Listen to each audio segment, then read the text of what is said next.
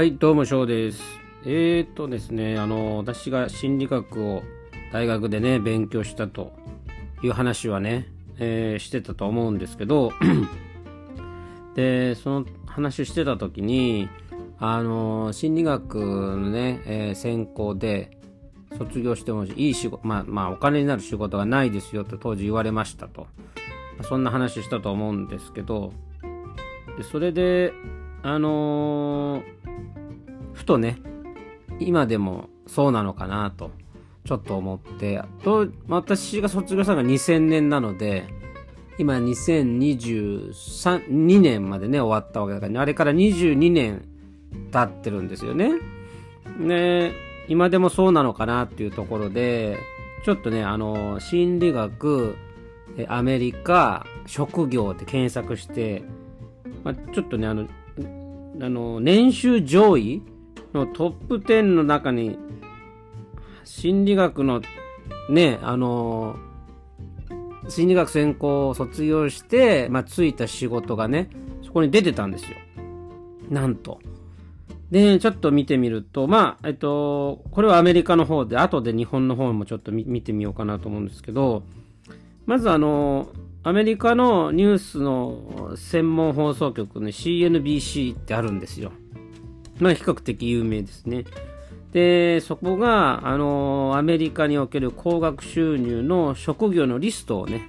発表したと。まあリサーチしたということなんですね。でまあ、もまあ、もちろん上位には医者とか、それから社長ね、えー、っていうのが上位を占めているんですけど、まあそれって驚かないですよね。当たり前ですよね。でそこに、えーまあ、産業組織心理学者っていうのが出てきたということなんですね。うん。で、まあ、あの、今までね、あの、お金をもらっていたっていう薬剤師だったりかとか旅、客機のパイロット、それから財務管理者、要はファイナン、ええーと、チーフファイナンスオフィサーってことですよね。CFO とかを抑えて、えっ、と、第10位にランクインしてたと。いうことですね。今までは、その博士号を取らなければ、あまあもしかしたらね、これ心理学者って書いてあるんでね、まあ、あの、博士号を取らなければ、まあそういう仕事に就けないのかなっていうのもあ、ね、あの、そんな風な聞いたことあるんですけど、未だ、まあその詳細はちょっとわからないにしても、その産業医っていうのが、あまあ求められてるということですよね。まあ産業医って、あの普通にフィジカルの部分をね見てくれるのとあとメンタルの方を見てくれるのっていると思うんですけどまああの簡単にねその例えば産業心とか心理学者っていうふうに言うとそういうカウンセリングっていうふうに、ね、なるなろうまあそういう連想をするんですけど、まあ、ここからね派生してっていう仕事も、まあ、上位にはランキングしてるみたいな感じに書いてありますよと。で、ただですね、私が、まあ、大学行って心理学専攻して教科書をね、こうバーって見てると、まあ、産業心理学者っていう、まあ、さ、まあ、あの、なんていうの、 industrial とか organizational psychology っていうのは、出てくるけど、その分野として、あの、学問する分野としてっていう、一つのこう、なんていうのかな、大きなトピックには出てこないですよね。大体、あの、 developmental psychology とか、あだ developmental って発達心理学とかね、いうやつですよね。で発達心理学っていうのは、まあ子供に、思春えっと、生まれてから思春期迎えるまでの、まあ、心理のね、動きっていうのをね、勉強することがあるんですけど、まずそれが大、その大まかな、なんていうのかな、大部分を占めているか かなって気はしますね。でこの産業医っていうのはあんまり知られてないんですけど、まあ、心理学専攻の学生でもねこの分野についてあまり知らない人が多いっていうことなんですよね。で大学内にこの分野を専門としている、まあ、教授がいればねその人を通して知ることができるんですけど何せそういうねクラスのオファーがそんなにないんじゃないかなって気がしますね。うん。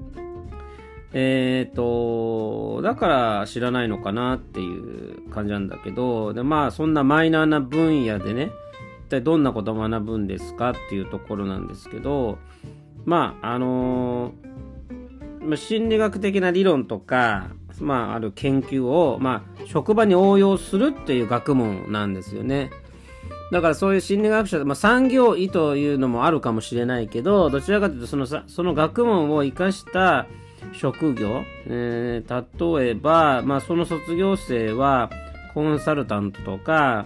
人事のマネージャーとかディレクターですよね。まあ、そういったのが、あのー、現場での即戦力っていうのが認められて、まあ、そういうところのね、昇格のスピードも速いですよということなんですよね。で、あのー、まあ、なんだろうな、さっき言ったその博士号ですよね。博士号のプログラムですね。博士プログラムにおいて、まあ、えー、研究をしている人たちっていうのは、あの、まあ、アカデミックの世界で活躍そのままする人もいるんだけど、まあ、民間企業とかね、あとは自分でコンサルティング会社を起業したりとかね、そういう実践っていうところでも、あの、活躍されてますよと。うん。で、まあ、なんていうのかな、あの、心理学って言うとね、どうしてもなんか臨床心理士とかね、学校心理学者っていうのがね、こう思い浮かぶんだけれども、まあそれ系列で、えー、仕事をする人はお金稼いでますよということなので、まあ心理学を勉強してる人がね、あの、朗報じゃないかなと思います。で、あの、留学生の場合が、留学生でね、そのままアメリカでその仕事をしようとすると、もしかしたらですけど、ビザが下りにくいと思うんですよね。前のエピソードでも言ったんですけど、要は心理学を卒業して、カウンセラーっていうだったらすぐ降りると思うんですけどね。なので、まあ、そういう、なんていうのかな、デグリーを取って、じゃあ、あの、あれですよ、日本でね、活躍したらいいんじゃないのっていうところなわけですよね。で、日本では選考ほとんど聞かれませんからね。あの、関係ないですから、仕事、まあ、就職するにあたって、まあ、当たってね。まあ、たまに聞いてくる人もいるし、まあ、そういう選考が関係する職業っていうのもあると思いますけど、一般的にはそれほど、っていうのがあるので、まあ、ちょっと見てみましょうかねってことなんですよね。で、あのー、日本で言うと、まあ、あのー、年収も含めてね、返金も含めて言ってみますと、まず公認心理師っていうのがいるみたいですね。まあ、専門、心理学の専門知識を使って、まあ、心理分析とかね、支援とか指導、助言、情報提供などを行う仕事みたいで、まあ、心理が、心理系では初めての国家資格があって2017年からスタートした新しい資格だということなんですよね。うん。で、まあね、あのー、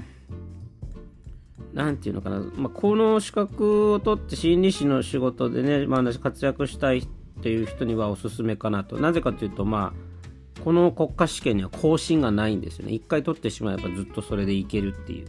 感じがありますね。うんって書いてあります。ただね、あの年収は低いですね。えっ、ー、と、2021年の統計に、まあ記録によると300から400万程度っていう年収ですね。まあでもエントリーレベルとしてはいいと思いますけどね。次に書かれてあるのが、まあ臨床心理士。これはまあね、聞いたことあるかなっていうか、まあ一番ね、関連付けやすいかなっていうのがあると思うんですよね。まああのね、あのそういう心理学の、まあ、学問のね専門知識を使って心理分析とか支援するっていう、えー、ものでは同じですよね。でまああの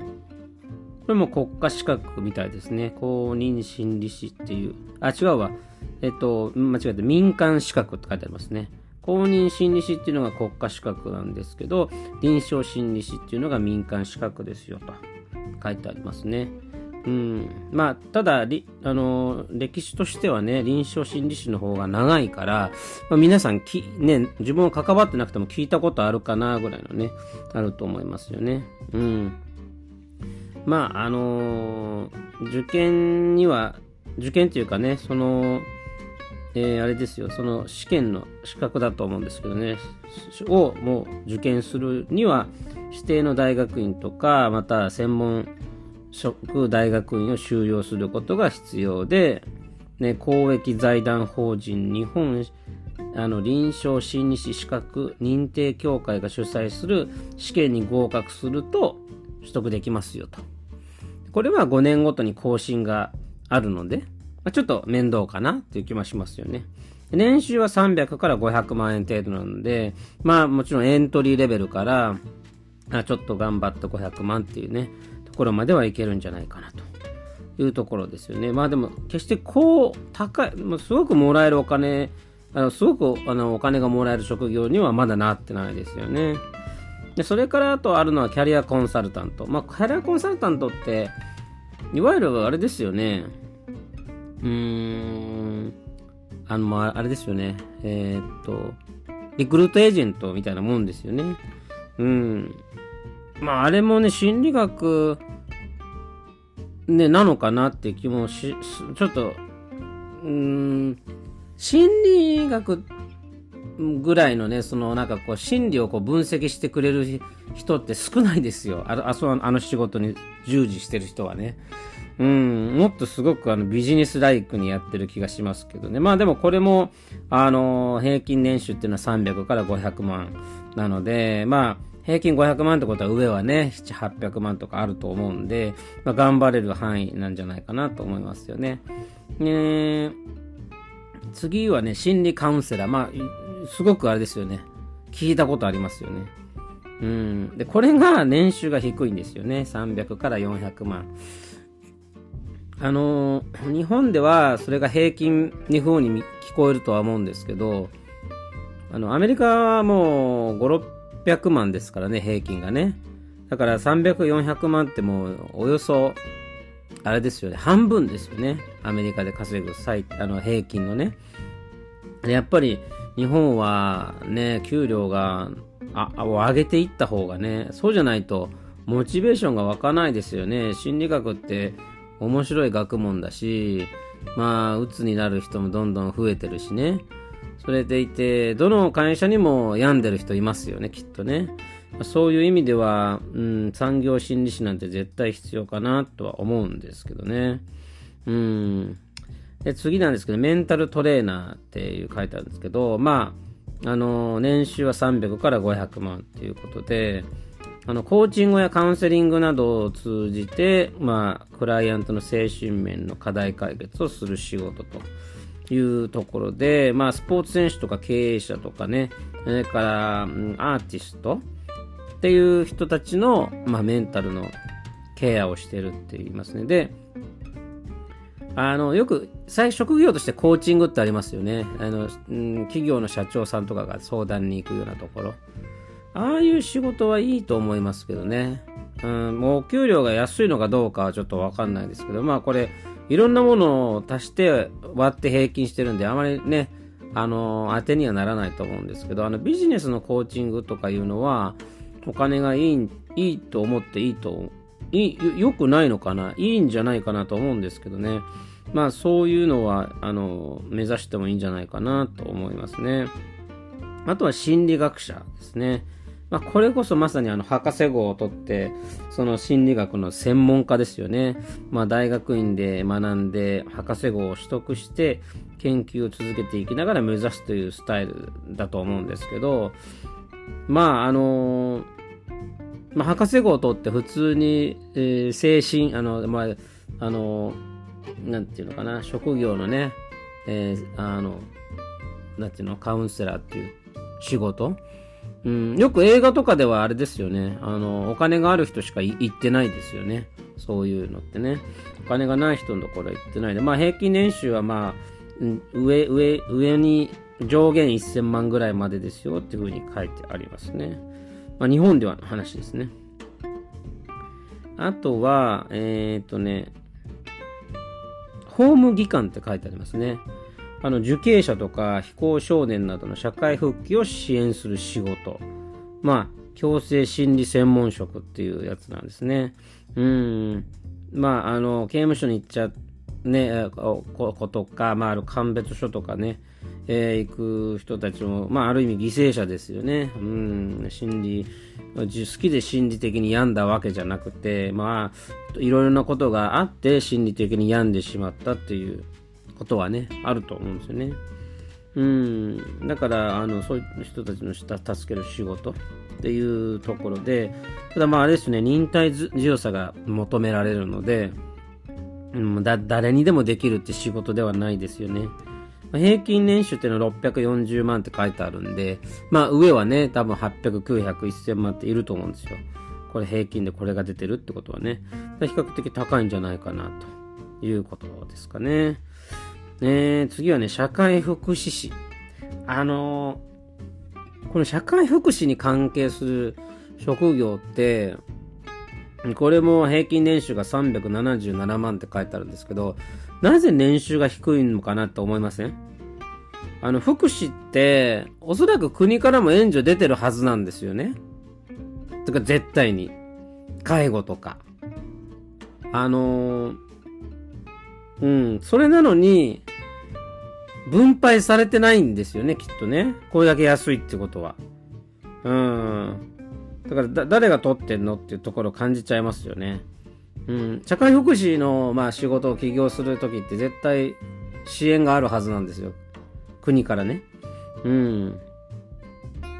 で、例えば、あの、皆さん、あの、自分のご両親が介護、ね、の必要があって、えー、施設行かれてる方いらっしゃると思うんですけど、結構払いますよね。一月にね。まあ、一月に高めの家賃ぐらい払いますよね。うん。で自分の家も多分家賃があれば、家賃払うとすると、家賃2回払わなきゃいけないわけですよね。ただまあ、あの、その、介護に払うお金って、通常の家賃よりもはるかに高いですよね。例えば10万、そうですね、あの、12、3万か、じゃあから15万っていうね、あの、月の支払いでローン組んでる人。うん。で介護施設は安いとこで15万とかだと思うんですよ。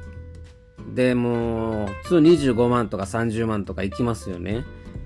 でなんで、あの、介護施設って、絶対国から支援が出てるはずなのに、あんな高いのって思いません？で、まあ、もっと、別の見方で言うと、国から支援もきっと出てるだろうけども、それだけ介護の施設にお世話になる人がそれだけのお金を払っていて、それでなんで、あの、介護士とかお給料高くないんでしょ。まあ、その低いんでしょうかね。っていうふうに私は思うんですよ。なんでかな誰が取ってんのかなって思っちゃいますよね。まあ、あるいはまあ、あの、本当にね、いくら、あの、国が出してるのかとかあんまわからないのかもしれないけど、うん。まあ、あの、そういうね、今まで、まあ、挙げた中がね、あの、心理学を専攻して、まあ、なれるんじゃないかというような仕事ですね。まあ、確かにね、あの、アカウンタントとか、まあ、アカウンティングメジャーでアカウンタントとかね、あとは医者とか弁護士とかと比べると、まあ、大きく下がるものが多いですけど、まあ、アメリカのようにね、そう産業心理学者っていうところが認められているところであれば、あのいいお給料になるのかなという気はしますね。で、さっき言った産業心理学者に当たるものが日本にはおそらくしばらく、今、今でもないですけど、ほとんど、これからもなかなか出てこないような気はしますよね。うん、であれば、留学をするっていうことで、その職業っていうかね、を目指すっていうのはいいかもしれないですよね、現地でね。うん。まあ、あの、一つね、あの、世の中のね、あの、考え方が変わってきたというお話をしました。それでは。